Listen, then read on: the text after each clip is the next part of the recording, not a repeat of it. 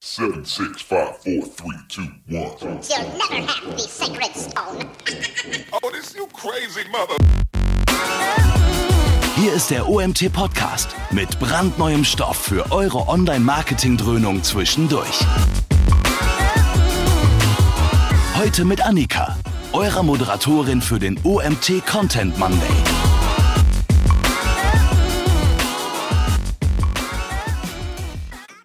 Ja, herzlich willkommen. Ich darf euch begrüßen zu einem neuen OMT-Webinar diese Woche. Und ja, ich freue mich ganz besonders, dass wir mit Vanessa heute jemanden aus dem Team am Start haben. Hallo Vanessa. Hi. Genau.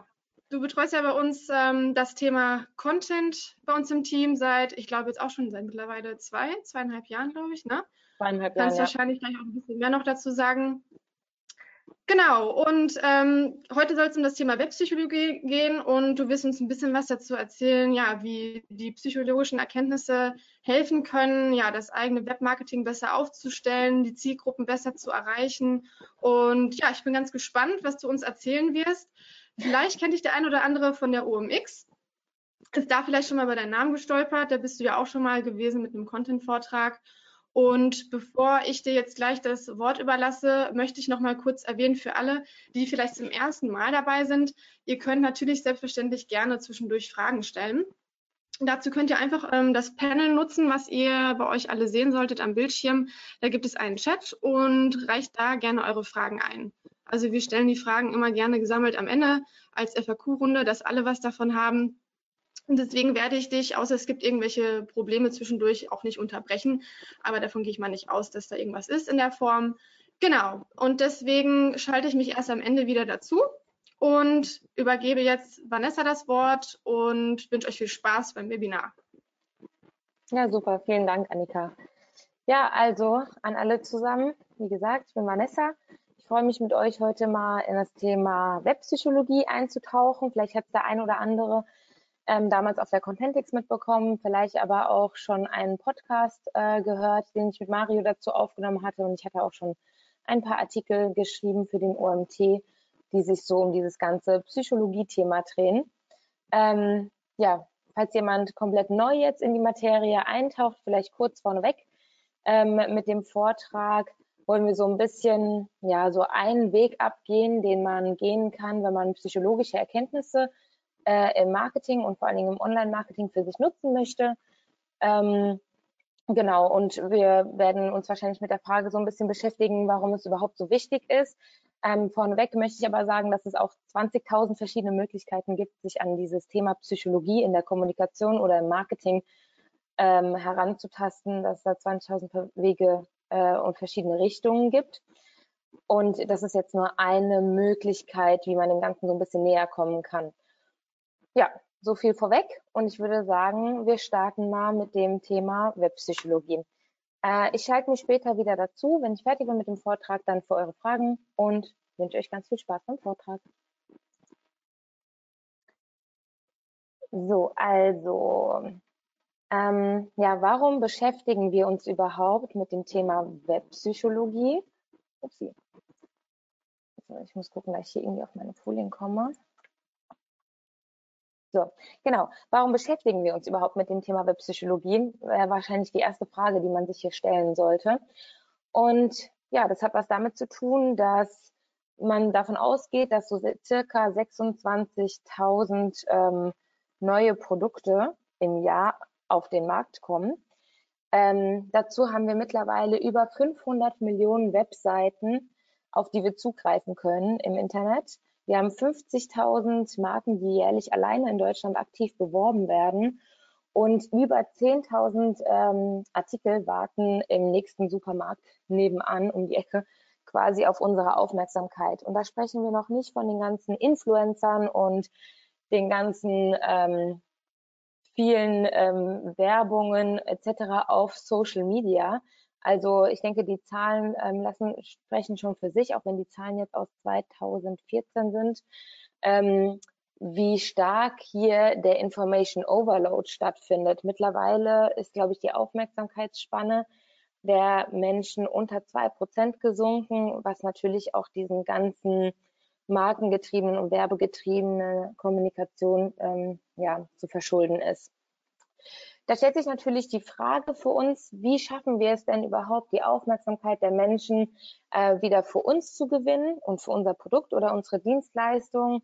Und ähm, ja, wie kommunizieren wir das vor allen Dingen am besten, so dass wir innerhalb dieser kurzen Aufmerksamkeitsspanne quasi die komplette Aufmerksamkeit des Users für uns gewinnen? Dazu brauchen wir in erster Linie besonders guten Content. Besonders guter Content zieht und hält vor allem, vor allen Dingen die Aufmerksamkeit der richtigen Zielgruppe. Ähm, er provoziert eine gewünschte emotionale Reaktion bei der Zielgruppe und konvertiert diese Reaktion dann bestenfalls in eine für beide Seiten vorteilhafte Aktion. Sprich, der Kunde wird nicht nur zum Lead, sondern am Ende auch zum tatsächlichen Kunden und kauft bei dir dein Produkt oder die Dienstleistung. Das ist so die Ziel von besonders, das ist das Ziel von besonders guten Content. Ähm, es gibt verschiedene Wege, besonders guten Content zu ähm, kreieren. Wenn wir jetzt die psychologische, ähm, ja, die psychologische Brille aufsetzen wollen, bietet hier das Thema Webpsychologie, ein Begriff, der 2011 von äh, Nathalie Nahai ins Leben gerufen worden ist, eine gute Grundlage. Die Webpsychologie ist eine empirische Studie darüber, wie sich unsere Online-Umgebung quasi auf unser Verhalten und unsere Haltung auswirkt oder wie wir, ja, wie unser Verhalten eben ähm, beeinflusst wird. Dafür bedient sich die Webpsychologie verschiedener Disziplinen, die schon länger bekannt sind, wie beispielsweise die Verhaltensökonomie, die interkulturelle Psychologie, aber auch neuere äh, Methoden und Studien und Experimente aus HCI, Human Computer Interaction, ähm, oder der Entscheidungspsychologie oder der Sozialpsychologie zahlen hier alle auf das Konto der Webpsychologie ein. Also jeder Bereich äh, bringt irgendwo seine Erkenntnis, den wir gut nutzen können, wenn wir uns quasi das Verhalten und die Haltung in der Online-Umgebung angucken wollen. Da das äh, ein super ähm, umfangreiches und komplexes Thema ist und wir natürlich nur begrenzt Zeit haben, möchte ich mich vor allen Dingen hier auf diese drei Felder oder Disziplinen ähm, ja, fokussieren in unserem Vortrag und habe mir da jeweils ein ja, paar Erkenntnisse und Studien rausgenommen, um so einen kleinen Überblick zu geben, welchen Ansatz man wählen könnte, wenn man eben gezielt mit seiner Zielgruppe ähm, kommunizieren möchte. Kommen wir zum ersten Punkt zur Entscheidungspsychologie. Ähm, ich bin mir sicher, der ein oder andere hat es noch gelernt, so wie ich in der Uni, dass man das Gehirn in zwei Hemisphären unterteilt äh, und zwar in die linke und rechte Gehirnhälfte. Dabei ist die linke Gehirnhälfte eher die rationale und die rechte eher die emotionale Gehirnhälfte. Und uns wurde in der Uni damals noch erzählt, dass wir zum Beispiel unterscheiden können, wenn wir mit B2B-Kunden ähm, kommunizieren, dass wir da halt eine rationalere Kommunikation wählen und bei den B2C-Kunden eher so ein bisschen auf die emotionale Schiene gehen. Ähm, diese Annahme, dass Entscheidungen insgesamt eher rational getroffen werden, wurde in den letzten, ja, ich würde sagen, 20 bis 30 Jahren ähm, von einigen Forschern über verschiedene Studien und Experimente widerlegt. Zum einen hat unser Gehirn mehr als 200 Millionen Nervenfasern, die quasi einmal komplett rund ums Gehirn reichen und somit ja das Ganze anatomisch gesehen miteinander verknüpfen, die rechte und die linke Seite. Zum anderen ist aber auch die Amygdala. Die Amygdala ist eines der wichtigsten emotionalen Zentren in unserem Gehirn und die liegt äh, anatomisch gesehen genau in der Mitte. Haben wir so einen Ausschnitt mal mitgebracht. Ähm, da sieht man in der Mitte die Amygdala, das limbische System, welches die Emotionen auslöst und äh, der präfrontale Kortex, also quasi, wenn man sich so über die Stirn fasst, von, vor, äh, von links nach rechts, da liegt der äh, präfrontale Kortex, der ähm, ist für die Bewertung und Regulation der entstandenen Emotionen zuständig. Sprich, allein anatomisch gesehen konnten die Forscher in den letzten Jahren widerlegen, dass Entscheidungen überwiegend emotional getroffen werden, ähm, überwiegend rational getroffen werden, sondern auch emotional. Ähm, genau. Dazu gibt es auch unterschiedliche Studien, die zum Beispiel beweisen konnten, dass Menschen, die eine Schädigung dieser Hirnareale haben, also einem der beiden Hirnareale, wenn da etwas nicht ganz stimmt, dass die Studien gezeigt haben, dass, diesen, dass es diesen Menschen tatsächlich schwerer fällt, sich zum Beispiel zu kleiden morgens, weil sie alltägliche Entscheidungen einfach schwer ja, fällen können, wenn dieses emotionale Zentrum nicht funktioniert. Und dabei geht es nur um ähm, alltägliche Entscheidungen, ne, wo man eigentlich denkt, dass man keine Emotionen jetzt dafür braucht, um so eine Entscheidung zu fällen, funktioniert es tatsächlich nicht so gut, wenn ähm, ja, man da irgendwie Probleme in dem Bereich hat. Also wurde diese Annahme rein anatomisch gesehen äh, widerlegt und ähm, somit können wir uns ja vielleicht irgendwie auf den Zettel schreiben, dass wir ähm, dass e, das Emotionale, dass Entscheidungen immer auch emotional getroffen werden und dass gerade so dieses Affektive und Emotionale einen unglaublich ja, wichtigen Stellenwert hat in unserem Leben. Ähm, als nächstes möchte ich nochmal auf einen anderen, ähm, ja, auf einen anderen Psychologen und auch Nobelpreisträger, Daniel Kahneman, an, eingehen, der nach jahrelanger Forschung unser Gehirn in zwei Systeme unterteilen wollte, also nicht in linke und rechte Gehirnhälfte, dieses Zwei-Hemisphären-Modell, sondern in ähm, zwei Systeme in dem Sinne, dass unser Gehirn auf zwei Arten funktionieren kann. Und zwar einmal auf das erste System, System 1, unser schnelles, unterbewusstes und automatisches System. Ähm, dieses System quasi ruft Impulsreaktionen hervor und ist quasi grundlegend für affektive und emotionale Reaktionen zuständig. Ähm, und das System kann man sich, ja, es setzt zum Beispiel dann ein, wenn wir nach Hause kommen und wir sehen unseren Partner in der ersten Sekunde und wissen, oh je, der hat einen Scheißtag oder der ist richtig scheiße drauf.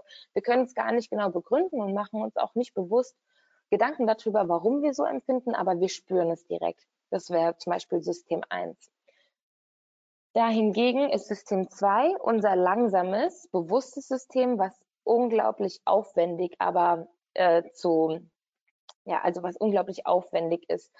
Und hier treffen wir quasi komplexere Entscheidungen. Dieses System bringt uns durchs Mathe-Examen und ähm, ja, genau, also es beeinflusst quasi unsere Handlung, es ist unsere Selbstkontrolle, es ist unser Abwägen und, und die Analysefähigkeit, die wir besitzen, wir Menschen. Ähm, Daniel Kahneman sagte, dass ähm, System 1 und System 2 nur wenn sie im Zusammenspiel äh, miteinander funktionieren, ähm, uns wei quasi weiterbringen. Also beispielsweise, wenn unser Chef reinkommt und sagt, okay, ähm, jetzt ist zwar gleich Feierabend und vielleicht ist er uns schon vorher die ganze Zeit auf die Nerven gegangen, aber du musst jetzt noch das und das erledigen, dann würde vielleicht unser affektives System 1 einspringen und gerne aufspringen und sagen, okay, mach doch deinen Scheiß alleine. Aber System 2 reguliert das dann zum Glück in den meisten Fällen und bei den meisten Menschen und sagt, ja, nee, ähm, komm, die nächste Gehaltserhöhung steht an, lächel einfach und sag, du machst das gerne. Also quasi reguliert System 2 gerne mal unser System 1. Ähm, allerdings brauchen wir für gerade für Werbung oder für die Kommunikation im Online-Marketing ähm, dieses System 1, weil wir, wie gesagt, nur diese geringe Aufmerksamkeitsspanne haben unserer Kunden und wir wissen, dass sie schnell emotional entscheiden, unterbewusst, ähm, müssen wir es quasi schaffen, dass wir Content erzeugen oder auf unserer Webseite kommunizieren über Bilder, über Schriftart, über Worte, ähm, dass diese, dass das beim Kunden schnell hängen bleibt oder bei unserer Zielgruppe schnell hängen bleibt. Dafür bedienen wir uns dann quasi dem System 1. In der Hoffnung, dass System 1 sagt, oh, super interessant, äh, da lese ich mal weiter und dann System 2 einschaltet und später dann vielleicht tatsächlich den Kauf tätigt. Genau. So viel zur Entscheidungspsychologie. Ähm, diese Annahmen oder das, was ich herausgesucht habe, soll quasi verdeutlichen, dass es unser Ziel sein sollte, unseren Zielkunden in einen positiven emotionalen Zustand zu versetzen, innerhalb der ersten Sekunde, wo er auf uns trifft auf unsere Website oder auf eine Werbeanzeige. So, wie versetzen wir aber einen Zielkunden in einen positiven emotionalen Zustand? Die Antwort ist eigentlich super einfach und zwar mit Vertrauen. Vertrauen ist einer der wichtigsten Bestandteile äh, für jede glückliche und gut funktionierende Beziehung. Ähm, Menschen brauchen Vertrauen, um sich sicher zu fühlen, um sich verstanden zu fühlen, aber auch um sich bei Entscheidungen unterstützt zu fühlen. Also quasi wenn wir es schaffen, innerhalb kürzester Zeit äh, mit unserer Kommunikation und mit Bildpsychologie und Farbpsychologie ähm, die Aufmerksamkeit zu erwecken und damit direkt Vertrauen zu erzeugen, dass sich die Menschen auf unserer Webseite gut fühlen, verstanden und sicher fühlen, ähm, dann fühlen sie sich vielleicht auch unterstützt, wenn wir sie Stück für Stück näher an die Entscheidung ja, ranbringen, bei uns zu kaufen. Ähm, genau, Vertrauen erzeugen. Da hat sich mir dann die Frage gestellt, okay, was für ein psychologisches Feld kann uns helfen, äh, wenn wir herausfinden wollen, wie, wir bei, wie genau wir bei den Menschen Vertrauen erzeugen. Und da bin ich auf die Sozialpsychologie gestoßen. Und zwar ähm, ja, sind das die Gesetze nach Caldini. Ich weiß nicht, ob der eine oder andere schon was dazu gehört hat. Ich habe mir jetzt nur eins rausgepickt. Ähm, kurz vielleicht vorweg, die Sozialpsychologie ist ein Teilgebiet der Psychologie und der Soziologie. Ähm, und sie ja, analysiert die Auswirkungen der tatsächlich oder vorgestellten Gegenwart anderer Menschen auf das ähm, Erleben und Verhalten eines Individuums. Also guckt quasi, was passiert, wenn Menschen aufeinandertreffen, wie sich Gruppendynamiken verhalten. Und ja, die Sozialpsychologie bietet uns ein psychologisches Gesetz, was man hier ja gut anwenden kann, und zwar das Gesetz der Ähnlichkeit.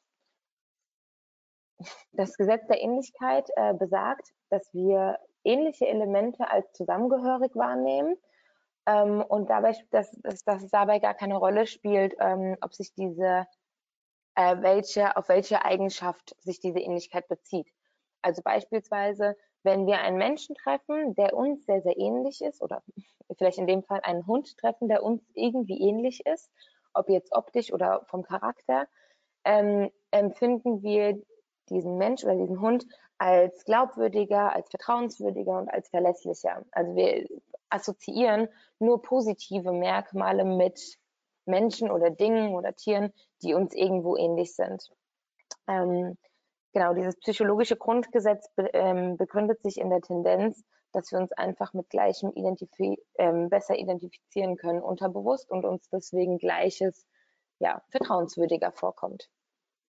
Und genau dieses Gesetz können wir uns für wirksamen Content zunutze machen. Wir müssen es also schaffen, Content zu erschaffen, der als Spiegel der Zielgruppe funktioniert. Am besten, indem wir hm, die Bedürfnisse und Motive unserer Zielgruppen kennen und vielleicht auch deren Persönlichkeit. Ähm, wie jetzt schon angedeutet, ähm, werfen wir jetzt im nächsten Schritt einen Blick in die differenzielle und Persönlichkeitspsychologie. Ähm, da dieser, dieses, diese Disziplin oder dieses Feld sich mit der Einzigartigkeit, aber auch mit dem individuellen Unterschied im Erleben und Verhalten von Menschen auseinandersetzt. Und äh, dadurch, dass wir ähm, die Psychologie natürlich nur in Kommunikation mit unserem Kunden anwenden können, ist es sicherlich auch sinnvoll, in dem Fall nochmal einen Blick auf die Zielgruppe oder auf die Personas zu werfen. Lerne deine Zielgruppe kennen. Also ich bin mir sicher, dass äh, so gut wie jeder, der im Marketing arbeitet, egal ob er es seit kurzem oder vielleicht studiert oder schon länger sich mit dem Thema befasst, ähm, ja, mit der, früher oder später mit der Zielgruppe konfrontiert wird und sich damit befassen muss mit dem Thema. Ganz kurz nur für die, die vielleicht bisher noch nicht so weit sind, dass sie eine eigene Zielgruppe oder sogar Personas definiert haben. Eine Zielgruppen- oder Personadefinition ähm, schafft man über verschiedene Segmentierungskriterien, zum einen die geografischen, die soziodemografischen, die verhaltensbezogenen und die psychografischen Segmentierungskriterien. All das gibt uns ja einfach mehr Aufschluss darüber, mit welchen Kunden wir es zu tun haben, weil welche Kunden vielleicht unsere Wunschzielgruppe ist und ähm, welche Zielgruppe tatsächlich am Ende dann bei uns kauft. Da wir uns hier in einem Psychologievortrag befinden, ähm, schauen wir uns natürlich jetzt im nächsten Schritt die psychografischen Segmentierungskriterien genauer an. Bei den psychografischen Segmentierungskriterien äh, finden wir vor allen Dingen Merkmale wie Motive, wie die Persönlichkeit und Bedürfnisse der Menschen. Ähm, Gerade das Thema Persönlichkeit kommt aber bei den psychografischen Segmentierungskriterien oft zu kurz, weil es natürlich nicht so einfach ist, die Persönlichkeit der Zielgruppe herauszufinden. Also es gibt ziemlich wenig Anhaltspunkte, die auf die Persönlichkeit ähm, zurückführen. Aber es gibt auf der anderen Seite natürlich auch Modelle, die sich mit Persönlichkeitsstrukturen und Faktoren befassen. Und äh, dabei ist mir eins äh, besonders, ja, gefällt mir eins besonders gut, und zwar das Big Five Modell, das Oceans Modell. Die Big Five ist ein äh, Persönlichkeitsmodell, das sich quasi mit einer umfassenden Beschreibung der menschlichen Persönlichkeit auseinandersetzt. Und die Big Five ähm, be besagen, dass es quasi in jedem Menschen fünf Eigenschaften gibt, fünf Persönlichkeitsstrukturen, die entweder hoch oder niedrig ausgeprägt sind. Und je nachdem, welche Ausprägung jedes der fünf ähm, Faktoren hat in einem Menschen, so ergibt sich dann quasi die Gesamtpersönlichkeit. Also das ist ja, das Big Five Modell ist ähm, das Resultat jahrzehntelanger Persönlichkeitsforschung und gilt auch mit als ähm, das am besten empirisch nachgewiesene Persönlichkeitsmodell. Ähm, heute setzt man sogar die äh, Big Five nicht nur im Marketing ein, sondern oder in der Psychologie ein, sondern ähm, vor allen Dingen auch in der Personalwirtschaft tatsächlich von großen Unternehmen, ähm, die quasi ihren Bewerbern die Persönlichkeitstests machen lassen, um dann besser einschätzen zu können, ob derjenige auf die Rolle passt oder nicht. Genau. Die fünf Persönlichkeiten oder die fünf Persönlichkeitsausprägungen unterteilen sich in Extraversion. Extraversionen sind Menschen, die besonders enthusiastisch, gesellig und optimistisch sind, die man eigentlich auf jeder Party mit super vielen unterschiedlichen Leuten quatschen sieht, gleichzeitig aber auch ähm, ja, Führungsqualitäten wie Durchsetzungsvermögen etc. mitbringt. Dann gibt es die Offenheit. Die Offenheit ist in hoher Ausprägung sehr eigenständig, einfühlsam und wissbegierig, super offen für Neues, also für alles, was innovativ ist, aber auch sehr kreativ. Die Gewissenhaftigkeit ist diszipliniert, organisiert, vorsichtig, sorgfältig und zuverlässig. Und die Verträglichkeit ist in hoher Ausprägung sehr nachgiebig, herzlich, hilfsbereit und neigt quasi auch zum Altruismus also zur Selbstaufgabe nur, um anderen was Gutes zu tun. Ähm, und das fünfte Persönlichkeitsmerkmal nennt sich Neurotizismus und hier geht es um die emotionale Instabilität bzw. Stabilität eines Menschen, wobei der Neurotizismus in hoher Ausprägung für besonders emotional instabile Menschen steht, die sehr unsicher sind, ängstlich, launig, vielleicht sogar leicht reizbar oder fast schon aggressiv sein können ähm, oder auch sehr zurückhaltend. Ähm, wer möchte, kann sich jetzt hiervon ein Foto machen, weil später habe ich noch drei Beispiele und dann könnt ihr vielleicht äh, für euch zu Hause oder im Büro mitraten, äh, was ihr denkt, welche Webseite, welche Persönlichkeitsstrukturen am stärksten anspricht. Genau, also nochmal zusammengefasst, ähm, alle fünf Merkmale sind in jeder Person vorhanden, laut äh, diesem Oceans-Modell und äh, eben unterschiedlich stark ausgeprägt. Genau, daraus resultiert dann die Persönlichkeit der einzelnen Menschen. Ähm, ja, wie setzt man sowas jetzt um? Also wie kriegen wir denn überhaupt raus, welche Persönlichkeitsstruktur oder welches Persönlichkeitsgewebe quasi in unserer Zielgruppe oder in unserer Persona steckt als solches? Ähm, dafür gibt es kostenlose Persönlichkeitstests im Internet. Ähm, ist ganz interessant eigentlich. Äh, ich würde es auch jedem empfehlen, nach dem Vortrag, wer sich für das Thema auch weiterhin noch interessiert, ähm, mal so einen Test zu machen. Am besten den ersten, äh, das ist der kürzeste Test.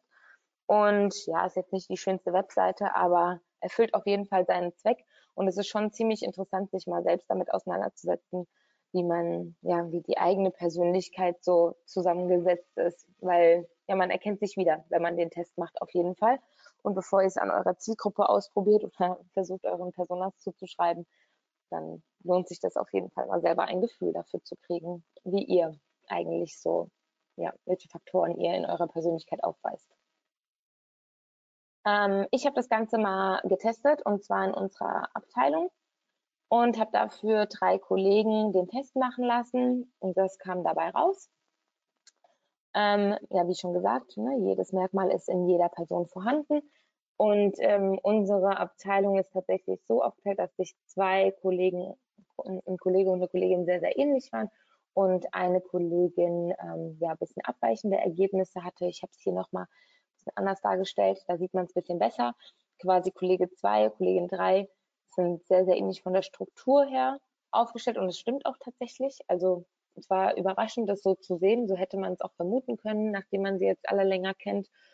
Und ja, Kollegin 1 ist da ein bisschen, tanzt ein bisschen aus der Reihe, aber ist natürlich auch äh, ja, eine gute Kombination, starke Ausprägung in Gewissenhaftigkeit, Offenheit und jemand stark einer ausgeprägten Extraversion. Das macht schon eine starke Abteilung dann aus.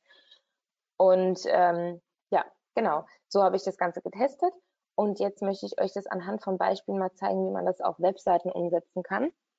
Dafür habe ich mir drei Beispiele rausgesucht, die ähm, ja vielleicht beim einen oder anderen bekannt sind, vielleicht auch nicht. Ich wollte jetzt nicht so auf die ganz großen Marken gehen, die das natürlich schon alles wunderbar umsetzen, sondern eher so auf Startups oder neuere Ideen und habe hier zum äh, einmal Start Next ausgewählt. Ich weiß nicht, wer Start Next kennt. Start Next ist eine Crowdfunding-Plattform und kommuniziert auf ihrer Webseite, verwirkliche deine Ideen, die Zukunft gehört den Mutigen, große Erfolgsgeschichten und hat dann nochmal so eine, ja, so, so eine Icons-Liste aufgezeigt, um quasi den Social Proof, auch ein ähm, Gesetz nach Caldini, ein psychologisches Gesetz, diesen Social Proof, dass sie wirklich gut sind und dass sie was erreicht haben bisher und dass sie die Leute erfolgreich machen, ähm, auf ihrer Webseite aufgezeigt.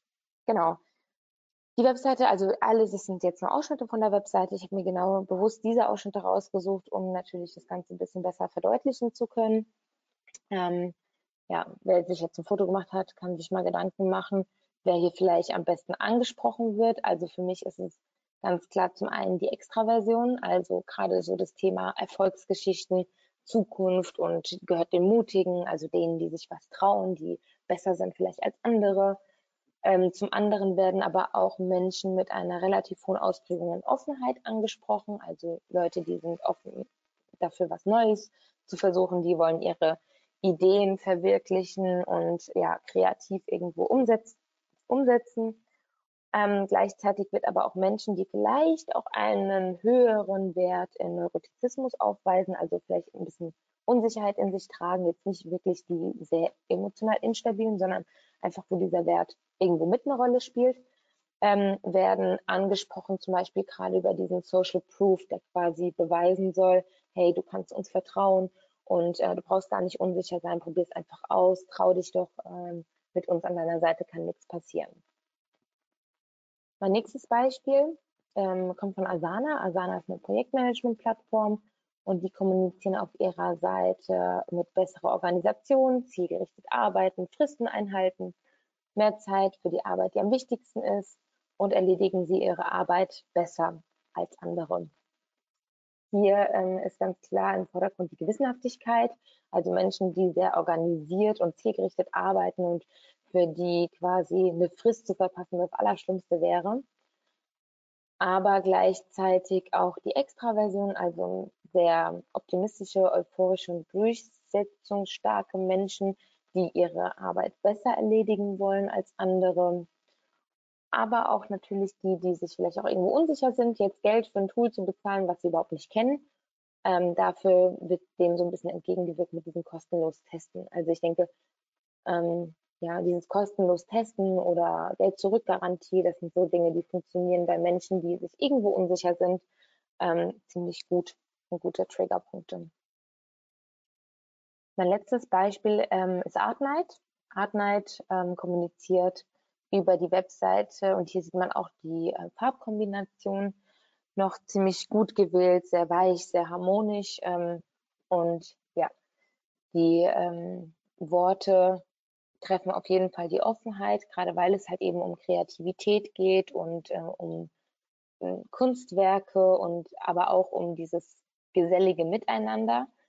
Ähm, gleichzeitig wird die Verträglichkeit, die ja sehr harmoniebedürftig ist und gerne ähm, ja, mit der Community zusammen ist oder zusammensitzen, mit Freundinnen ähm, bevorzugt angesprochen, aber auch Extraversion, also ich sag mal alle Künstler, alle unter den Künstlern, die gerne auch ihr Ding in die Hand nehmen und was erreichen wollen, wird ja angesprochen mit deine Begeisterung, deine Bühne oder arbeite selbstständig. Genau.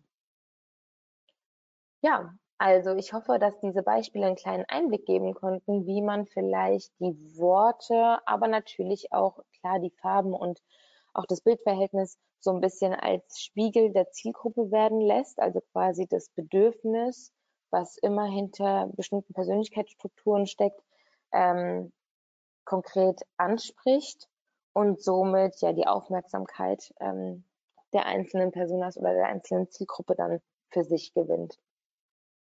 Ähm, ich habe nochmal eine Übersichtsfolie gemacht mit ähm, den quasi Triggerwortarten oder Wortbereichen zu den einzelnen Persönlichkeiten.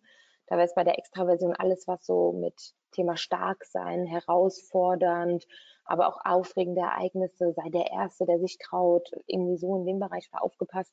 Ähm, sowas funktioniert bei den, ähm, bei der Art von Menschen sehr, sehr gut.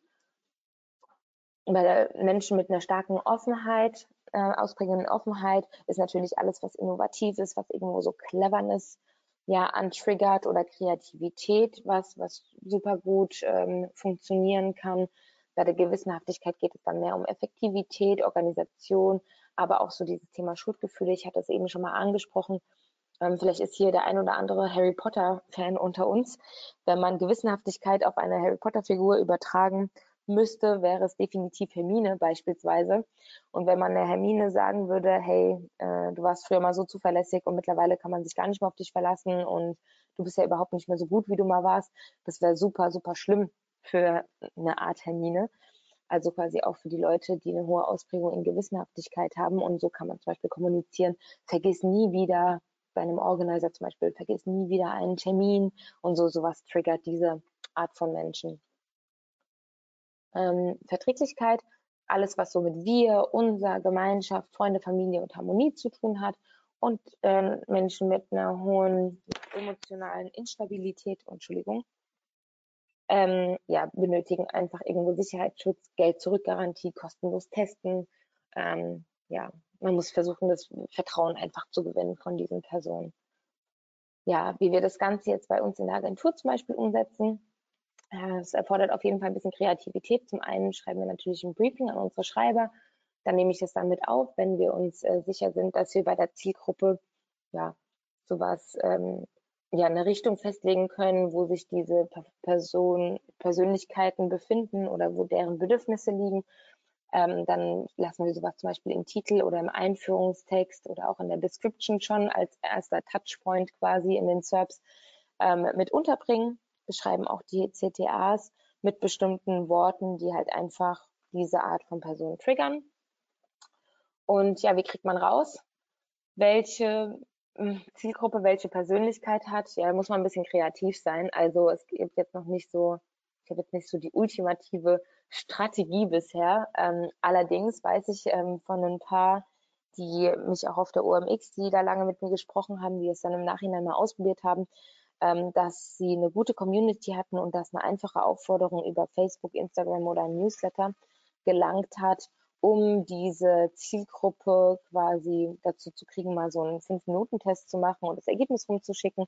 Aber was natürlich immer noch besser funktioniert, ist, wenn man Anreize bietet, zum Beispiel irgendwie einen Rabatt als Anreiz beim nächsten Einkauf und ähm, ja, oder vielleicht eine Art Gewinnspiel, so mach mit und finde deine Persönlichkeit heraus und gewinne keine Ahnung, irgendein kleines Package oder auch ein Rabattcode oder irgendwie sowas in der Art. Sowas, ähm, ja, ist es, was bis jetzt ganz gut funktioniert hat. Natürlich ist der Kreativität da keine Grenze gesetzt. Ähm, wenn jemand noch andere Ideen hat, wie die Zielgruppe quasi so eine Art Test machen kann, ähm, dann ist es ja super cool. Ihr könnt natürlich auch eure eigenen Tests bauen, wobei ähm, ich die Tests, die ähm, schon erstellt worden sind im Internet, ähm, befürworte, da ich nicht ganz genau weiß, wie sich das am Ende dann errechnet. Müsste man mal gucken. Aber ja, wenn wir eine kleinere Persona-Umfrage machen, zum Beispiel mit Kunden, ähm, die jetzt nicht so ähm, unglaublich viel Budget da rein investieren wollen, aber die es schon irgendwo interessiert, wie ihre Zielgruppe tickt, dann ähm, machen wir es äh, zum Beispiel so, dass wir diese Tests einfach ähm, dass wir uns Fragen rausnehmen und quasi aus Erfahrung heraus beantworten und gucken, ob sich das dann, ja, ob, ob sich das dann matcht, ob das funktioniert quasi und testen das Ganze so ein bisschen. Da ist, wie gesagt, keine Grenzen gesetzt. Ja, kommen wir auch schon zum Ende meiner Präsentation.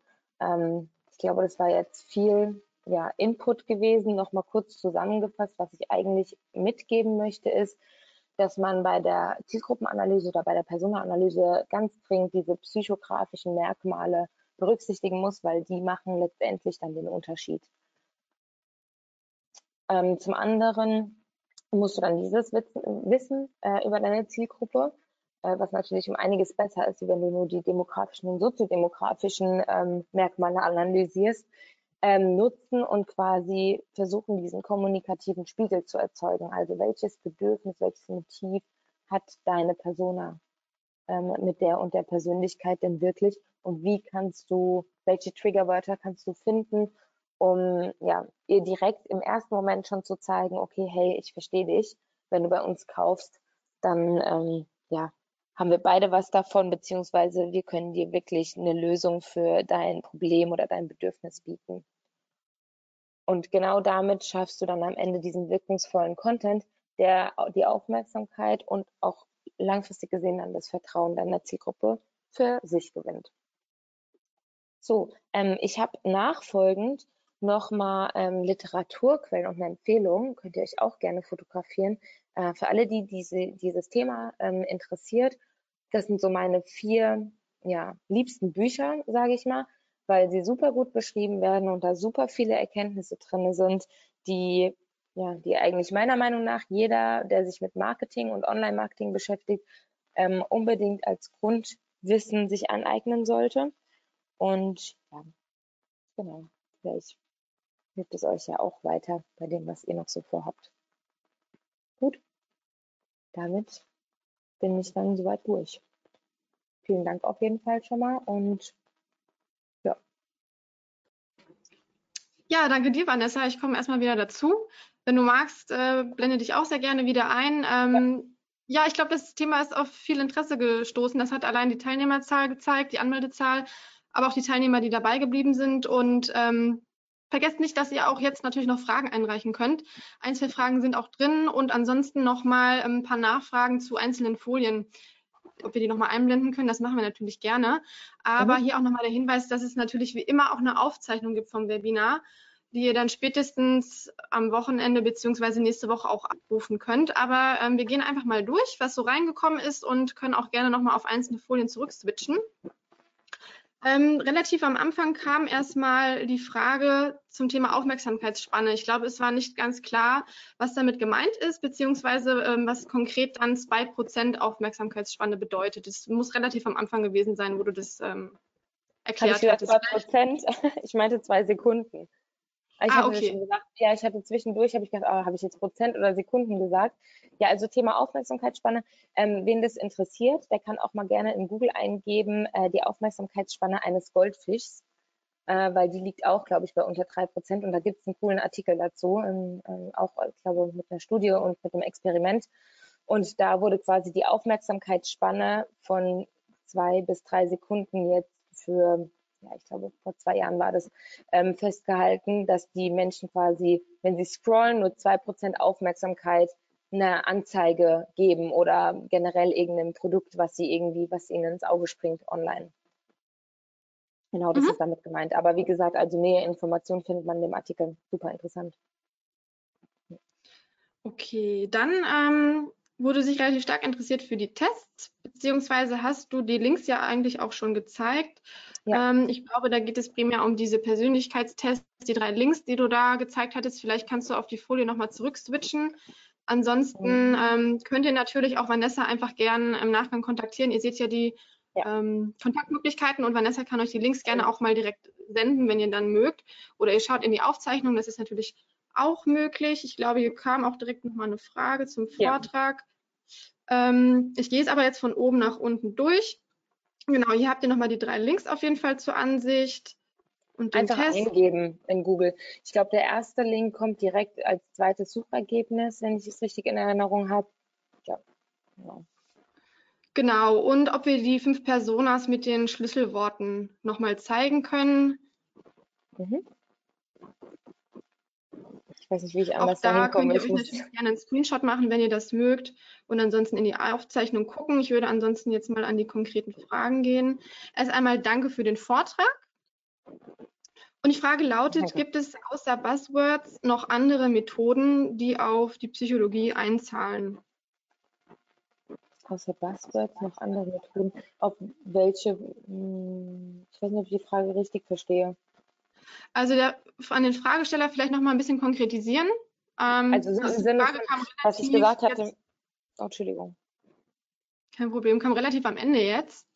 Okay, ähm, vielleicht ist es damit gemeint, so mit Bildpsychologie, Farbpsychologie, so das Thema, dass es quasi ähm, auf diese Idee mit den Persönlichkeitsmerkmalen, dass man die psychologisch gut nutzen kann für die Kommunikation, dass damit nicht nur Buzzwords oder bestimmte Wortgruppen gemeint sind, sondern auch zum Beispiel ja, die Farbpsychologie drauf einzahlt und so ganz sicherlich. Also falls das die Frage war, ähm, ja, Farbpsychologie, Bildpsychologie, das sind alles so einzelne Steps. Ich glaube, zu Bildpsychologie hatte die Sarah Weitenauer auch mal ein ähm, Webinar bei uns gemacht, mhm. wenn ich es richtig in Erinnerung habe. Also sicherlich, das zählt auf jeden Fall auch ähm, auf diese, ja, auf diese persönlichkeitspsychologischen Ansätze mit ein, ganz sicher. Mhm. Okay, die zweite Frage lautet, wie sieht es aus, wenn die Zielgruppe sehr vielfältig ist? Ähm, verschiedene Landingpages, Fragezeichen. Also ich glaube, hier geht es einfach darum, macht es dann Sinn, wenn man feststellt, die Zielgruppe ist einfach vielfältig, lässt sich vielleicht auch nicht nur auf eine Person herunterbrechen, macht es dann vielleicht Sinn, mit verschiedenen Landingpages, äh, Schrägstrich, verschiedenem Content vielleicht zu arbeiten. Ich glaube, so in die Richtung geht die Frage. Ja, also es wäre natürlich super interessant, äh, mehr über das Produkt oder die Dienstleistung zu erfahren und über die Webseite, dass man sich vorstellen kann, was bedeutet denn sehr, sehr vielfältige Zielgruppe. Ähm, aber an sich wollte ich mit diesen Beispielen, die ich gemacht habe, schon zeigen, dass nicht nur eine Zielgruppe angesprochen, also nicht nur eine Pers ein Persönlichkeitsfaktor mit einer Webseite angesprochen wird. Also das sind ja ziemlich komplexe Persönlichkeitsstrukturen, die in jedem Menschen verankert sind. Und selbst wenn man irgendwie, weiß ich nicht, vier verschiedene Zielgruppen hat, ähm, die irgendwie im unterschiedlichen Alter, männlich, weiblich sind, kann es trotzdem sein, dass am Ende dieses Produkt vielleicht ähm, drei Persönlichkeitsmerkmale besonders gut anspricht. Und das kann man auch auf einer Webseite darstellen. Aber es ist halt schwierig, ich kann es jetzt nicht genau sagen. Ich müsste die Webseite vielleicht mal sehen. Weiß mhm. ich nicht. Also wenn da jemand irgendwie Interesse hat, ähm, ja, sich da so ein bisschen mehr einzuarbeiten, dann schreibt mir gerne auch einfach eine E-Mail. Vielleicht können wir die ja auch, weiß nicht, kannst du die reinschreiben oder so, meine E-Mail? Ähm, du kannst die ja vielleicht auch einfach nochmal einblenden auf deiner letzten Folie oder kurz nennen. Ja, ja, genau. Dann kann ich nämlich schon mal mit den nächsten Fragen weitermachen, beziehungsweise genau, also, auch nochmal ein Lob an dich weitergeben. Super interessantes Webinar und toll erklärt. Vielen Dank. Dankeschön. Soll nicht kurz kommen? Danke. Ähm, ja, kurz meine E-Mail-Adresse vanessa.markowski.reachx.de. Also wer da genauere Fragen irgendwie zu hat, kann mich gerne kontaktieren. Genau. Kontaktiert gerne Vanessa direkt persönlich. Und dann würde ich weitermachen mit der nächsten Frage. Hm, mhm. Wie kann man im B2B-Bereich Persönlichkeitstests seiner Zielgruppe gut platzieren? Ja, das ist eine coole Frage. Also wir hatten das äh, Thema, hatte ich mit einem ähm, Zuhörer auf der OMX, weil das natürlich über eine B2C-Zielgruppe viel, viel einfacher abzudecken ist wie im B2B-Bereich. Ähm, und derjenige hatte dann, ich weiß, aber ich weiß nicht genau, wie es ausging, aber er hatte dann gesagt, dass er es tatsächlich einfach über E-Mail macht. Also dass sie quasi ganz ehrlich kommunizieren, dass sie ähm, versuchen, sich besser einzuarbeiten in die ganze, hm, naja, wie soll ich sagen, Zielgruppe und dass sie verschiedene Kunden haben, natürlich das beste Angebot für jeden erreichen wollen und dass sie dafür die Tests haben und haben quasi Einkäufer gebeten, diese Tests zu machen. Aber ich mhm. weiß gar nicht genau, was rauskam. Also es ist mal interessant, ich äh, nehme das mit, ich schreibe denjenigen mal, ob die vielleicht da eine Erfahrung mitgemacht haben. Mhm. Okay, dann ähm, haben wir noch die Frage, oft habe ich ja in meiner, in meiner Zielgruppe Menschen aus allen Persönlichkeitsbereichen. Wie schaffe ich sie alle anzusprechen? Ich glaube, das geht so ein bisschen in die Richtung wie die Frage mit den Landingpages. Ähm, ja, also man muss, man muss schon auch beachten, ne, so, also Persönlichkeit ist eine Sache, dann kommt natürlich aber noch irgendwie der äh, aktuelle Zustand dazu, wie ist die Person gerade drauf, wie sind so die Lebensumstände der Person, wie vielfältig sind die Bedürfnisse der Person mit einzelnen Persönlichkeiten. Also ich glaube, dass man in der Regel schon sagen kann, dass man bestimmte Persönlichkeiten besser abdeckt als äh, andere. Aber ja, das kann natürlich ziemlich vielfältig auch sein, aber da muss, wie gesagt, Beispiele brauche ich da, um es genau beantworten zu können. Mhm. Ähm, vielleicht mal eine, eine, Frage außer der Reihe. Ähm, wir haben ja auch bei uns häufiger mal den Fall, dass wir uns bei den Kunden proaktiv eine Info einholen. Habt ihr schon irgendwie mal eine Zielgruppenanalyse gemacht? Habt ihr eine Vorstellung ja. davon und bekommen dann auch diverse Informationen zugeliefert? Kannst du da eine Einschätzung geben, wie hilfreich das ist? Oder ähm, wissen wir da, welche Methoden die Kunden vorher angewandt haben? Äh, Methoden war generell so ein Stichpunkt, den ich mir noch aufgeschrieben habe, äh, wobei du dann ja in dem Zusammenhang auch die Tests genannt hattest, die man da machen kann. Ähm, um so der Zielgruppe auf die Schliche zu kommen, wenn man vielleicht noch nicht so eine, so eine Vorstellung hat, was ähm, hat man denn für eine Zielgruppe. Ähm, da, da fragt man sich natürlich, wie kommt man an diese Info? Kann man da Analysen machen? oder stellt man eine These auf und versucht die zu verifizieren oder zu falsifizieren. Ähm, vielleicht, vielleicht kannst du uns so eine Einschätzung geben, wie, wie, wertvoll ist diese Info, die wir dann von den Kunden bekommen. Hast du das Gefühl, das entspricht der Tatsache oder ist es teilweise so ins, ins Blau hinein ähm, gestochen mit dieser also Theorie? Also, Was ist denn die Persönlichkeit der Zielgruppe? Also das, äh, die letzte Frage, ich habe oft das Gefühl, gerade jetzt bei uns, dass die Kunden mehr so, wenn wir sagen, ja, was ist die Zielgruppe, dass sie dann sagen, so ja, eher Männer oder ja, doch eher Frauen. Also so wirklich ähm, ja, detailliert ist es nicht. Wir haben ja jetzt im Content-Team so einen Fragebogen entwickelt, gerade mit dem einen Kunden da im Zusammenhang, wo wir eine neue Webseite erstellen. Für den ähm, haben wir quasi, habe ich in dem Fragebogen Fragen genutzt aus diesen ähm, Tests und habe quasi deutliche Fragen genommen. Also ich habe genau, ich habe glaube ich zwei Seiten Fragen aufgestellt und der Kunde sollte die Fragen beantworten aus dem Wissen heraus, was er jetzt aus der jahrelangen Erfahrung in seinem Job schon mit seinen Kunden gemacht hat. Und das mhm. hat relativ gut funktioniert. Natürlich, jetzt haben wir die Ergebnisse noch nicht gesehen, ja, weil wir sind noch im Aufbau der Webseite. Aber ich habe das Gefühl, je mehr Fragen man seinem Kunden jetzt als Agentur stellt, die in die Richtung gehen, desto besser kriegen die auch ein Bild davon, wie die Zielgruppe ist. Also es ist halt immer so ein mhm. bisschen gefährlich, wenn man sagt, gib mal eine Einschätzung zu deiner Zielgruppe. Manche nutzen vielleicht ein paar Daten aus Analytics, manche haben vielleicht tatsächlich schon mal eine Marktforschungsumfrage gemacht, die dann aber vielleicht 20 Jahre alt ist und dann auch nicht mehr so aktuell. Also am besten ist es, wenn man sich selbst ganz klar überlegt, welche Fragen muss ich beantwortet wissen, um ein Gefühl dafür zu bekommen. Ja. Mhm.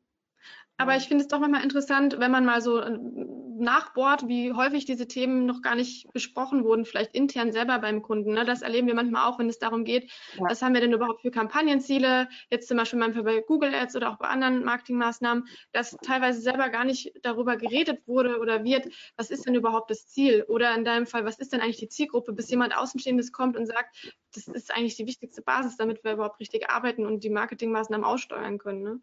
Ja, genau, das ist ja auch generell das Problem, ähm, was wir generell im Marketing haben. Man hört es ja auch immer wieder, die Zielgruppe, die Zielgruppe, die Person, das ist alles so wichtig. Aber tatsächlich mhm. ist es halt auch so, es ist auch so unglaublich aufwendig und schwierig, gute Informationen von der Zielgruppe zu erhalten. Deswegen beschäftigen ja. sich die meisten halt nur ganz rudimentär mal mit der Zielgruppe, einfach um zu sagen, okay, wir haben da irgendwas gemacht. Aber ja, ich denke, durch solche Ideen oder solche Wege, gerade die uns auch irgendwo die Psychologie liefert, macht es vielleicht ein Stück weit mehr Spaß, sich da mal reinzudenken oder zu recherchieren, weil man vielleicht mal andere Ansätze fahren kann. Und ja, genau, deswegen mhm. ist das Thema so gut. ja, wir haben noch ein paar Fragen in der Pipeline. Ja. Deswegen mache ich einfach mal weiter mit der nächsten. Was würdest du sagen, wie stark man vom Ähnlichkeitsprinzip abweichen kann? Ich meine konkret die Auswahl von Bildmaterial. Sobald man bei Shutterstock ist zum Beispiel, da sind ja nur super schöne junge Menschen. So sieht ja keiner aus. also ich glaube schon, je nachdem, was die Zielgruppe ist, muss es doch auch nicht immer so dieses wunderschöne und perfekte sein, oder? Also ich glaube, es kommt drauf an. Äh, da gibt es zum Beispiel das eine, Be also ein gutes Beispiel ist für mich da Benetton. Benetton, United Colors of Benetton, die hatten doch mal diese ähm, Marketing-Kampagne gefahren, wo die das echte Leben gezeigt haben. Also die haben quasi als Kleidungsfirma gesagt, okay, wir lichten jetzt keine Models ab und nicht so, wie es irgendwie, mhm. wie sich das jeder so vorstellt oder wünscht oder so, wie es sein soll, sondern neben das echte Leben haben dann AIDS-Patienten gezeigt oder jemand, der erschossen worden ist und so. Also ganz krasse, aber alltägliche Bilder. Ich meine, das passiert ja auch im Alltag, ne? Und mhm. diese Kampagne ist super nach hinten losgegangen. Und da haben wir uns Gedanken gemacht, warum sowas, also eigentlich haben sie es ja mal ganz anders gemacht als andere und auch so ganz ehrlich und ganz ja natürlich irgendwo. ähm, aber schon Extremsituationen gezeigt. Und da kam uns so ein bisschen der Gedanke, dass es vielleicht nicht zu stark abweichen sollte, weil Menschen, die einkaufen gehen, gerade Frauen vielleicht, die da die Zielgruppe sind, möchten vielleicht diesen grausamen Alltag auch mal entfliehen. Und dann wirst du vielleicht besser angesprochen von Bildern, die besonders schön sind, weil du das Gefühl hast, okay, du gehst aus dieser realistischen Welt raus in deine Traumwelt und wenn du dir diese Sachen kaufst, dann hast du so ein gutes Gefühl, weil dann hast du was für dich getan und so. Dieses Positive assoziierst du halt leider, oder mh, hm, vielleicht nicht unbedingt leider, aber assoziierst du halt lieber mit äh, Menschen, die schön auf einen wirken und so. Deswegen funktioniert das oft besser. Mhm. Ähm, aber ich glaube, wenn man jetzt zum Beispiel eine ältere Zielgruppe hat, macht es auch Sinn, immer auf ältere Fotos zuzugreifen. So, ich würde halt nur immer gucken, dass es nicht ganz zu, dass man sich halt immer in Gedanken äh, dabei bleibt, dass halt Schönes oder Attraktives auf Menschen auch immer positiver und anziehender wirkt, wie was, was ganz, keine Ahnung, mhm. realistisch mhm. ist, aber unschön. Wo ich habe zum Beispiel auch das Gefühl in, in, in Online-Shops, ähm, dass man immer häufiger auch Personen sieht, die eben nicht perfekt sind. Also dass die Models nicht mehr so stark retuschiert sind und ähm, auch Dehnungsstreifen haben und so weiter und so fort. Also mir persönlich fällt das immer öfter auf. Aber ja, ich glaube, dass man auch sowas vielleicht einfach mal testen muss, so wie bei allem eben und dann gucken muss, wie, wie es eben anläuft. Wir haben ähm, selber aber auch Agenturen intern ein ganz gutes Beispiel, was mir gerade einfällt aus dem Facebook-Ads-Bereich, wo wir ähm, Material hatten vom Kunden, also da geht es eben um Haarersatz, Perücken. Das Kundenmaterial hat eben nicht besonders gut funktioniert. Das war emotional eher grau, also es war grau, es war irgendwie traurig. Es hat nicht richtig Spaß gemacht, dieses Bild zu sehen und dann zu ähm, beschließen, ja, ich will eine Perücke tragen und es ist nichts Negatives, sondern ähm, ich kann mir damit wieder ein Stück weit Lebensqualität zurückholen. Und da haben wir tatsächlich angefangen, gekauftes Material einzusetzen, was aber einfach eine positivere Message hatte. Also das, ähm, die Farben waren wärmer. Man hatte eher das Gefühl, es ist ein schönes Erlebnis, sich eine Perücke zu kaufen, auch wenn es vielleicht einen traurigen Hintergrund hat. Und man hat sehr schnell gemerkt, dass die Performance deutlich besser geworden ist, dadurch, dass einfach die Botschaft ähm, bildlich positiver aufgehangen wurde. Also ich glaube, es kann in die eine oder andere Richtung gehen und man muss es einfach testen. Ne? Ja, was da, noch, was da noch so ein gutes Beispiel ist, äh, es fällt mir gerade ein, äh, eine Freundin hat mir erzählt von einer Bekannten, die in äh, Influencerin auf äh, Instagram ist und die hat es geschafft, Influencerin zu werden, ähm, dadurch, dass sie ihren Körper nach der Geburt so gezeigt hat, wie er ist. Also mit Dehnungsstreifen und halt echt nicht schön. Ähm, vorher hat sie nur super schöne Fotos gemacht und alles so die heile Welt, hat zwar schon auch kommuniziert, dass nicht alles so einfach ist, gerade jetzt so in der Situation mit Kind und so, aber hatte das Ganze nicht so offen dargelegt, dass sie jetzt so nicht mehr so toll sich fühlt in ihrem Körper, hat das Ganze dann verändert und die hat super viele Follower verloren. Das Lustige ist mhm. aber, dass mir jeder, der mir von dieser Frau, von dieser Influencerin erzählt, sagt, boah, voll cool, finde ich total toll, dass sie das mal anders macht und so. Und wenn du dann die Person fragst, folgst du ihr, sagen die aber nein. Also das ist so dieses Paradoxe. Der Mensch, der will auf der einen mhm. Seite gerade in letzter Zeit dieses wahre Geschehen lieber sehen und befürwortet das ganz stark. Aber ob er tatsächlich dann dem Ganzen folgt, weil er das wirklich täglich sehen möchte, ist die andere Frage. Also ich denke, wie ja. du sagst, am besten testen, aber es ist tatsächlich vom psychologischen her, würde man eher sagen, dass Schönes und Positives und so, wenn es nicht zu krass ist, meist besser funktioniert. Mhm. Ja. Dann haben wir noch die Frage nach dem Webinar zur Bildpsychologie, ob es da die Aufzeichnung für gibt. Ähm, ich bin gerade nicht ganz sicher, ob sich das eventuell auf das Webinar von der Sarah bezieht, beziehungsweise welches Webinar. Ja, also wir haben eigentlich generell zu allen unseren, zu all unseren Webinaren Aufzeichnungen. Ihr müsst eigentlich nur auf die Webinarseite gehen, über die ihr euch auch angemeldet habt nach dem Webinar suchen und dann ähm, euch einfach, wenn ihr Clubmitglied seid im OMT-Club, dann euch einfach äh, anmelden. Ansonsten könnt ihr euch auch kostenlos registrieren und dann auch im Nachgang all unsere Themen streamen. Ähm, machen wir weiter mit den Fragen. Gibt es zu den Big Five auch Erkenntnisse zu Pain and Gain Points bei den jeweiligen Persönlichkeitsstrukturen? Gute Frage. Ja, jetzt ähm, geht schon ein bisschen in die Tiefe hier. Ja, ja. Nee, also ich glaube, ähm, Pain und Gain Points, also zumindest habe ich darüber nichts gelesen. Äh, tatsächlich wird es jedem auffallen, wenn man dieses ganze Thema Big Five Oceans Modell und so googelt, dass auch gar nicht so viel Material unbedingt zu finden ist. Das sind schon mehr Literaturquellen, wo man dann seine Informationen rausziehen kann. Mhm. Ähm, aber ich musste da direkt irgendwie so ein bisschen an so dieses, diese ähm, Möglichkeit der Empathy Map. Das habe ich in einem, in einem Artikel, glaube ich, bei der ReachX geschrieben, über die, wie man ähm, Personas erstellt. Da gibt es eine Möglichkeit, quasi über eine Empathy Map zu sagen, was sieht derjenige, was hört derjenige, was sagt derjenige, was ist so ein bisschen sein Gewinn und sein Schmerzpunkt. Ähm, wenn es so in die Richtung geht, würde ich mir vielleicht eher so mal die Empathy Map angucken. Aber ich glaube, bei den Persönlichkeitsstrukturen, also ich wüsste es nicht.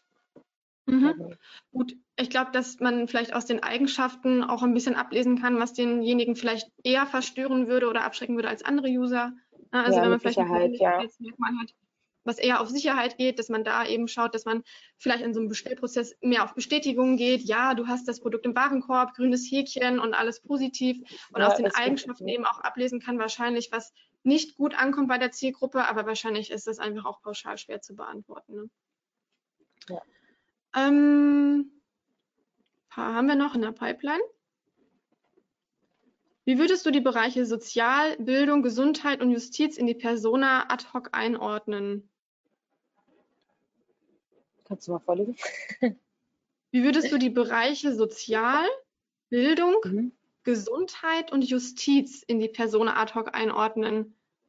Finde ich jetzt auf Anhieb auch schwer, Mhm. Bereiche in eine, eine Persona zuzuordnen. Ich, ich kann mir vorstellen, dass das jetzt so nicht perfekt Ja, also zuordbar ist. Man muss, Persona. es ist halt, es ist halt super, also ein, ein super krasser Oberbegriff, ne? Also Ja. Bildung, Justiz, so welche Art von Bildung, also es gibt unterschiedliche Bildungsformen und Bildungsmöglichkeiten für unterschiedliche Art von Menschengruppen. Also ich weiß nicht, ob man das so Sehr ähm, generisch, denke ich auch. ja, Ne? ja, so klassifizieren kann, ja.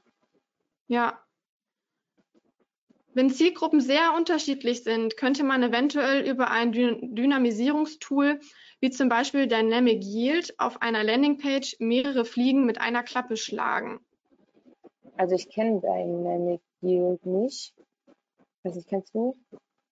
Ähm, ich kenne es auch nicht, aber ich glaube, das geht ebenfalls wieder in die Richtung Content Ja. ähm, spezifisch der. Zielgruppe zuzuordnen. Und man kennt ja diese, diese Abfragen, bist du B2C, bist du B2B oder interessierst du dich für A oder B? Oder und das so wahrscheinlich dynamische danach im. Content der ents äh, entsprechend ähm, ändert für die jeweilige Zielgruppe. Also ich sag mal, wenn es ganz krass ist und man keine Möglichkeit findet, ähm, irgendwie eine Webseite zu nutzen, um verschiedene Persönlichkeiten oder Personas mit verschiedenen Persönlichkeiten anzusprechen, dann ist es sicherlich immer eine Möglichkeit. Also ich meine, wie du sagst, man unterscheidet ja auch in B2B und B2C-Kunden und so gibt es ja auch Webseiten, die irgendwie unterscheiden in, weiß ich nicht, äh, vielleicht Männlein oder Weiblein. Letztens habe ich irgendwo eine Webseite gesehen, fand ich total witzig, dass man da in Männer und Frauen noch unterscheidet. Aber ähm, ja, macht sicherlich Sinn. Aber ich glaube, also ich würde sagen, dass man fast in, auf jeder Webseite die Möglichkeit findet, mehrere Personas oder Zielgruppen mit unterschiedlichen Bedürfnissen beziehungsweise Persönlichkeiten ähm, auf einmal anzusprechen. Glaube ich schon. Aber da Mhm. fehlt mir auch ein Beispiel. Vielleicht wird das auch widerlegt. Also klar, da macht es schon Sinn, zwei Landingpages oder eher so eine dynamische Landingpage zu erstellen. Kannst du uns noch was dazu sagen, vielleicht, äh, welche Größe von Zielgruppen sinnvoll sind, um solche Tests durchzuführen? Ähm, ich glaube, die Frage geht so ein bisschen in die Richtung, ähm, ab wann man wahrscheinlich überhaupt da von einer statistischen Relevanz sprechen kann. Also wenn ich zum Beispiel eine Umfrage Ja. mache, Mhm. das ist Also lieber 1000 generell- statt 700. Ja, also generell sagt man ja in der Marktforschung immer, dass alles, was so 1000 aufwärts ist, hat irgendwo eine signifikante Erkenntnis oder irgendwie eine signifikante ja, Auswirkung tatsächlich auf das, was du äh, testen möchtest. Mhm. Aber wenn ich jetzt eine ganz kleine Zielgruppe nur habe, erstmal und zum Beispiel gerade anfange, ein Unternehmen neu aufzubauen oder ein Startup oder so, hilft mir jede Information. Also wenn ich fünf Leute finde, und vielleicht schon irgendwie in eine Richtung gehen kann, dann, dann kann ich das Ganze testen. Und wenn es mehr Leute werden, dann kann ich es halt eben nochmal neu aufsetzen. Aber es ist nicht so, dass ich jetzt sagen würde, ey, wenn du nicht mindestens, weiß ich nicht, 500 Menschen hast an der Hand, die das jetzt sofort machen, dann bringt das nichts. Das ist ja totaler Quatsch. Also ich meine, generell in der, ist es in der Psychologie als auch im Marketing ja der Fall, dass es auch niemand zu 100 Prozent weiß. Ne? Das sind Annahmen, die ich getroffen habe, die ich aufgrund von Mhm. meinem Interesse auf dem Gebiet und von Recherche versucht habe, irgendwie miteinander zu verbinden und wo ich tatsächlich eine Möglichkeit gefunden habe, dass es auch so sinnvoll ist, das zu verbinden, weil wir schon kleinere Erfolge sehen konnten, indem wir das so angegangen sind. Aber es ist jetzt nicht so, dass man sagen kann, okay, wenn du nur fünf Leute hast, die es machen würden, dann mach's nicht. Jede Erkenntnis Ja. bringt einen ein Stück weiter. Definitiv. Ja, ich glaube, 1000 ist tatsächlich so eine Zahl, die einem öfter begegnet. Ich ähm, weiß nicht, ob jemand von euch vielleicht Hotjar nutzt. Ich glaube, da ist es auch so, dass man mindestens 1000 Page-View bra Page-Views braucht, bis man ähm, da wirklich eine verlässliche Aussage bekommt. Und ich glaube, das ist ungefähr so eine Range, wo man sich da einpendeln kann, wahrscheinlich auch. Mhm. Dann haben wir eine letzte Frage. Da geht es eigentlich nur um einen Literaturtipp und zwar, ob wir einen ähm, Literaturtipp zur Empathy Map haben. Ähm, Literaturtipp. Ich glaube, ich habe das damals für die Recherche für den Artikel nur gegoogelt. Aber da gibt es super viel im Internet. Also da findet sich auf jeden Fall was. Gerade wenn man über die Bildersuche Mhm. geht, ist es wie bei Personas, da findet man super viele, ja, wie, es- wie man sich quasi optisch aufmalen könnte, so eine Empathy Map. Und da kommt man auf ganz viele coole Artikel. Ein paar sind Englisch, äh, sogar, ich glaube, der größte Teil ist Englisch, aber die sind sehr gut beschrieben. Cool, ja, vielen Dank. Das war auch die letzte Frage, die ihr eingereicht habt. Das waren jede Menge. Das macht, ähm, macht Spaß, wenn so viel von, von euch kommt und ihr so viele Fragen habt. Ähm, ansonsten würde ich jetzt die, die Minuten, die letzten noch nutzen, um euch kurz die nächsten Themen für nächste Woche anzukündigen. Ähm, wie ihr vielleicht wisst, äh, haben wir ja Dienstag und Freitags immer ein Webinar und nächste Woche geht es natürlich schon weiter mit den nächsten Themen. Und zwar am 16.06. mit dem Thema Data Connectivity, also für allen, die vielleicht ein bisschen datengetriebener arbeiten, schaut einfach mal rein. Das ist am Dienstag um 15 Uhr. Und dann haben wir auch nächsten Freitag noch eins am 19.06. zum Thema E-Mail-Marketing um 11 Uhr, so wie heute auch. Und ähm, schaut einfach mal rein. Wir haben auch für die nächsten Wochen schon mehr Themen im Ausblick. Ihr könnt äh, wie gewohnt kostenlos teilnehmen, bekommt im Nachgang die Aufzeichnung. Und hier kommt auch noch mal ein Danke rein. Sehr gerne.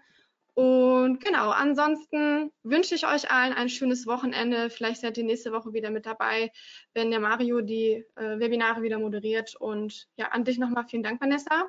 Ja, danke euch. Sehr, sehr cooles Thema. Und dann vielleicht bis zum nächsten Mal. Ja. Vielen Dank für den Vortrag. Kommt hier nochmal rein. Dankeschön. Ein schönes Wochenende wünsche ich euch. Macht's gut. Von mir aus auch. Ciao. Tschüssi.